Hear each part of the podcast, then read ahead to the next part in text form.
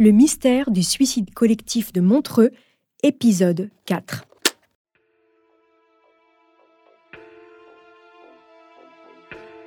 Que s'est-il passé le jeudi 24 mars à Montreux dans la tête d'Éric David, son épouse Nasrine, sa belle-sœur Nargis, pour sauter dans le vide, entraînant avec eux leurs deux enfants?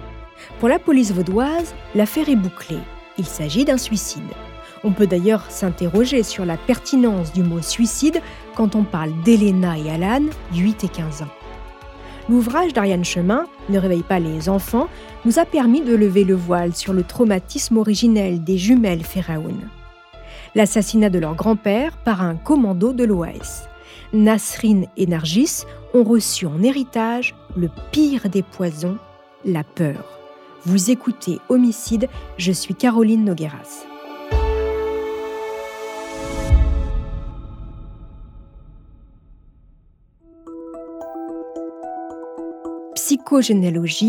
Épigénétique et neurosciences. Et si c'était dans les traumatismes d'hier que se nouent les drames d'aujourd'hui? Dès les années 70, des recherches scientifiques sont menées sur des souris pour explorer la possibilité de transmission intergénérationnelle. En exposant des souris à des odeurs associées à un danger, les études montrent qu'elles transmettent à leur descendance la crainte de ces odeurs. Nicolas Abraham et Maria Torok, en 78, développent la notion de fantôme psychique qui viendrait se manifester par des actes ou des paroles manquées. On ne saura jamais vraiment dans quelle mesure Nasrine et Nargis ont souffert de ce phénomène. Et si la gémellité avait accentué le syndrome? Ce que l'on sait, c'est que Nasrine vit avec la peur. La peur, la même peur que connaît son grand-père Pharaon à partir de l'année 54 et l'éclatement des hostilités entre les FLN et les autorités françaises, la famille de l'auteur algérien ne cesse de déménager. Mouloud Feraoun vit dans l'angoisse, l'angoisse des coups frappés à la porte tôt le matin, l'angoisse d'être emmené et de ne jamais revoir sa famille. Car à l'époque, c'est ainsi que ça se passe. Dans une vingtaine de cahiers, il tient un journal quotidien il est dans la ligne de mire. En 58, le général Salan, qui fondera en 61 l'OAS, écrivait il faut s'attaquer aux personnalités intellectuelles musulmanes. Chaque fois qu'un de ceux-ci sera soupçonné de sympathie, et je dis bien soupçonné et sympathie, à l'égard du FLN, il devra être abattu. Pharaon le sait, ses jours sont comptés. Après sa mort, Mokran, son fils, le père des jumelles, s'installe en France. Il emménage dans le 16e arrondissement de Paris, près de la maison de la radio. Ses enfants, Malik, Ania, Nadia et les jumelles, sont scolarisés dans de bonnes écoles. Leur mère est pharmacienne, le père cofonde Radio Maghreb en 1987. Nasrine et Nargis sont jumelles mais déjà très différentes. Nasrine, future Madame David, est plus ronde, plus sombre, moins brillante que Nargis. Elle redouble sa troisième. Jusqu'ici simultanée, le parcours scolaire des deux jeunes femmes se joue en décalé. Un an après sa sœur, Nasrine obtient son bac. Un an après sa sœur, elle décroche médecine, mais finit par se diriger la mort dans l'âme vers Dentaire. Avant de poursuivre cet épisode, une petite pause pour donner la parole à notre partenaire, sans qui ce podcast ne pourrait exister.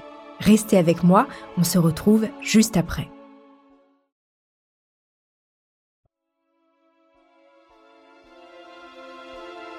Ariane Chemin, vous êtes toujours avec moi en studio, je vous remercie. Je rappelle que vous avez signé Ne réveille pas les enfants, paru aux éditions du sous-sol, et vous avez eu accès au bulletin de notes euh, de, des jumelles très vite.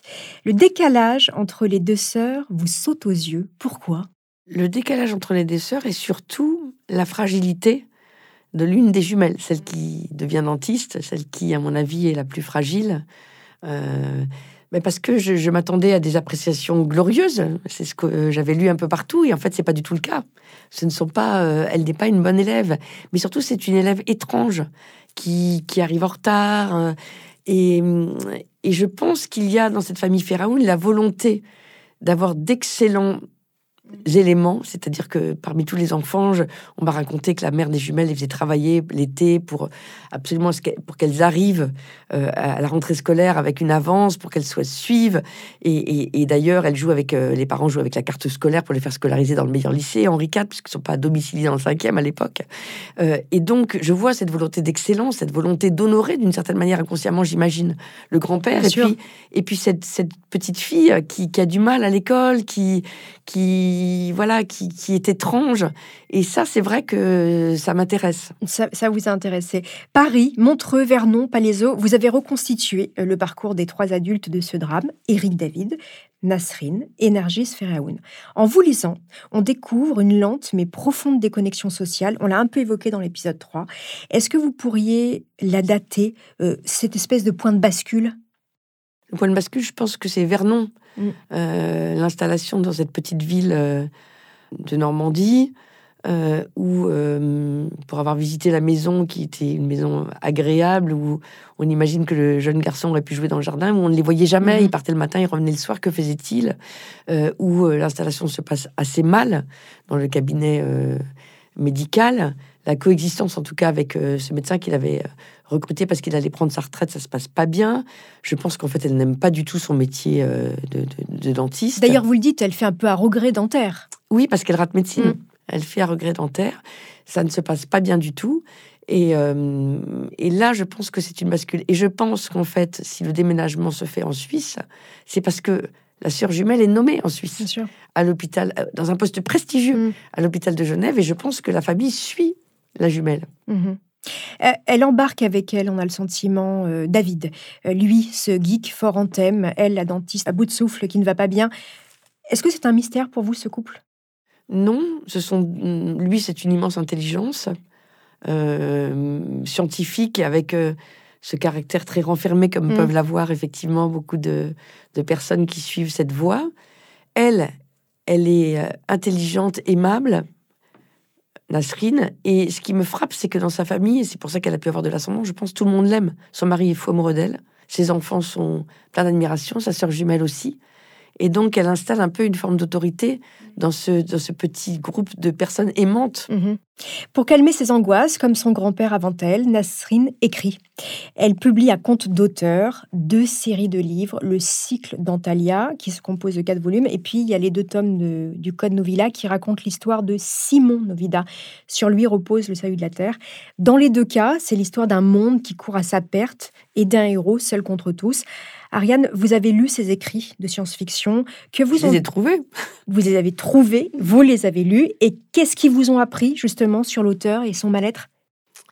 Eh bien, euh, je pense qu'il y a une scène originelle qui est très bien racontée dans ce livre, puisque c'est, c'est un livre de science-fiction, mais où euh, l'auteur euh, alterne des chapitres où elle parle d'elle et des chapitres de pure fiction. C'est ça qui est intéressant. Et surtout, elle choisit un pseudo, mais qui est un peu transparent, puisqu'elle s'appelle J.N.Feraoun, et c'est la façon de. JN, c'est en Algérie la façon de prononcer JN, mhm. qui est Jian, son, son, troisième prénom. Donc c'est assez transparent. Moi, ce que j'ai, la scène qui m'a le plus frappé, c'est la scène où elle raconte que très jeune, elle souffre d'hallucinations. Et donc, elle demande à sa sœur, qui est étudiante, euh, qui est interne en médecine, et qui lui fait rencontrer une psychiatre, et qui dit Je n'ai jamais une étudiante en psychiatrie, parce que je pense qu'il y a une sorte de honte dans la famille à dire que, mm. que cette jeune fille est différente. Et donc, ils ne vont pas consulter des psys. Et donc, c'est une sorte de consultation sauvage où cette psy, cette psy lui dit Mais je connais pas ce symptôme, j'ai jamais vu ça, mais ce que je vous conseille, c'est de raconter vos histoires à votre famille ou de les coucher par écrit, en substance. Et c'est ça qu'elle va faire en fait. Et donc, elle enferme tout le monde dans ce monde imaginaire. Elle raconte qu'en fait, la Terre est menacée par euh, des sortes d'aliens qui veulent absolument la détruire, que elle, même si elle dit pas je au moment où il l'héroïne est féminine, hein, elle voit des espions partout. Elle va dans une crêperie, je me souviens, elle voit euh, euh, elle a l'impression que tout le monde est un ennemi. C'est exactement ce qui se passe à Montreux, où, euh, où tout le monde. Euh, il y a une scène qui est intéressante où elle, le, le, le, le pauvre mari de la jumelle se, se voilà, est énervé parce qu'on lui prend pas sa carte bleue bah, alors qu'il veut payer une consommation et, il se dispute. mais, mais la vérité, c'est que c'est qu'il voit du, La famille finit par voir dans chaque personnalité extérieure un ennemi. Mhm. Et c'est exactement ça que racontent ces livres. Ce qui est intéressant aussi, c'est qu'on voit qu'elle est fatiguée, qu'au fil des livres, il y a de plus en plus de fautes d'orthographe, que la syntaxe est de moins en moins sûre. On, on- on sent une fatigue. Mais ce sont des livres qui ont quand même un petit succès, puisqu'ils sont... Moi, j'avais eu la traductrice euh, espagnole au téléphone. Ils se, ils se, ils se vendent, ces Mhm. livres-là. C'est pas mal fait.